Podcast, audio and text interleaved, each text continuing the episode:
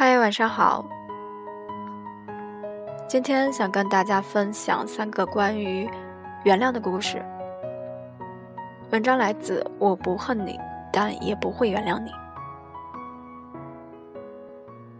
大学时候有一教授，七十几岁的老头子，风趣幽默，举止优雅。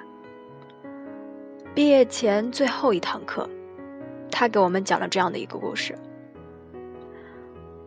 刚参加工作的时候，他曾被一个学生诬告为反派，不但失去了工作，最后还被打断了一条腿。而刚结婚的妻子，也因为不堪忍受牵连，最后改嫁他人。后来经过平反，他拖着一条瘸腿，再次登上讲台。往后也没有再娶妻。将余生全部献给了教育事业，而当年那些学生也一个个参加工作、结婚生子。他原谅了所有人，除了当年诬告他的那个学生。当学生找上门寻求原谅的时候，老人家对他说：“我们以后最好还是不要再见面了。我不恨你，但……”也做不到原谅你。老教授最后一段话，我至今记忆犹新。无论怎样，永远都不要轻易伤害别人。但如果别人伤害了你，你也没必要强迫自己去假装大度。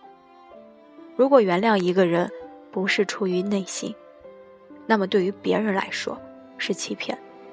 于自己而言，是背叛。有时候不报复就是最大的大度，不忘记，则是对自己最大的保护。再来讲讲第二个故事。大姨家的女婿父亲死得早，母亲独自将一双儿女抚养成人。表姐嫁过去的前几年受了很多苦，婆婆掌控欲极强，在家里说一不二，而表姐夫对母亲的指令，从来都是言听计从，丝毫不敢违抗。表姐从进门开始就受到婆婆的各种刁难，大小姑子对她也是各种挑剔，特别是在表姐生下外甥女之后，重男轻女的婆婆。变得更加刁钻。在怀上二胎的那段时间，表姐受到的屈辱更是达到了顶峰。婆婆的无端刁难，小姑子的煽风点火，丈夫的沉默不言，让她整日以泪洗脸。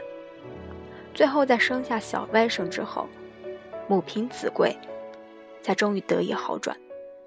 但由于怀孕期间没能好好保养。小外甥从小就体弱多病，三天两头往医院跑。后来小姑子也出嫁了，而表姐他们两口子则外出打拼，现在生意越来越好，但表姐却再也没有和婆婆生活在一起。当表姐夫提出把母亲接过来一起住时，表姐坚决拒绝。表姐夫那边很多亲戚都劝。她大度一点，都过去这么多年了，再怎样，也是她的婆婆，而且现在日子过得也越来越好。表姐说，她很明白婆婆的不容易，年轻时候吃了不少苦头，但她就是忘不了那些年婆婆对她所做出的恶，特别是看到身子娇弱的小外甥时，她的眼泪。更是止不住的往下掉，直到现在，表姐一直都没有和婆婆住在一起，除了逢年过节，平时也基本不去串门。但她从不限制自己的丈夫带着孩子去看婆婆，该给的东西，她更是只多不少。她说。我不恨他但也无法原谅他。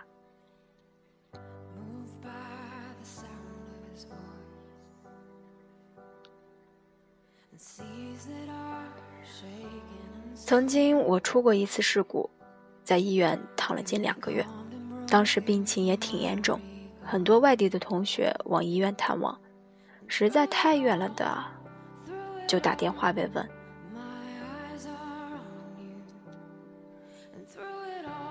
有一大学同学当时和我在一个城市，从他那里到医院也就一个小时的车程，可两个月的时间，他非但没有探望。甚至一个电话都没有。后来还是从别人那里我得知了理由，荒唐的有些可笑。他觉得医院晦气。同寝一年，同学四年，在学校的时候称兄道弟，毕业后参加工作，他和女友分手，大半夜给我打电话，我二话不说就陪他聊到天亮，哪怕第二天在办公室打着呼噜。被领导训斥，而就在我出事故的前几天，大家还坐在一起喝酒吹牛。事情发生后，那种友谊的背叛、人心的淡漠，呛得我猝不及防。去年年底的时候，有好事者组织同学聚会，当时那同学也在场，我没有和他说过一句话。对于他的所有有意谈好，我也全程采取了冷处理。后来有关系好的同学告诉我，有人觉得我不够大度，甚至有人说：“难道你还真就因为这件事情就对同学产生意见？”我说：“我压根儿犯不着有意见，因为以后再也不见。”郭德纲有次接受采访，主持人和他谈起当年遭遇背叛的事情。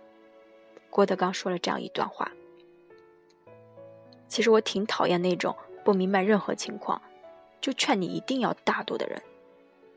离他远一点，雷劈到他的时候会连累到你。”最后，主持人问他：“是不是永远都不会释怀了？”他说：“这个东西是跟人一辈子的。”如果连这个事情都记不住的话，那这辈子活得太冤了。记住还非得去报复，那可能是我的小心眼儿。但我记住都不行吗？这说不通。伤口有多深，心里有多疼，永远都只有自己知道。而且，不轻易原谅一个人，不轻易释怀一件事。也是对自己的一种警醒，一种保护。生活中很多人过得不好，不是不懂得原谅，反而是太容易原谅别人。很多事情没必要非得去报复，既不值得，也没必要。但有些东西，就像坚硬的刀刺，插在肉里。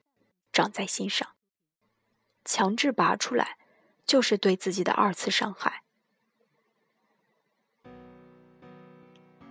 人终究得学会往前看，但也没必要假装圣贤，委屈自己，去接纳曾经所有的伤害。忘不了，那就铭记；无法释怀，那就不要释怀。我可以不恨你，却永远无法原谅你。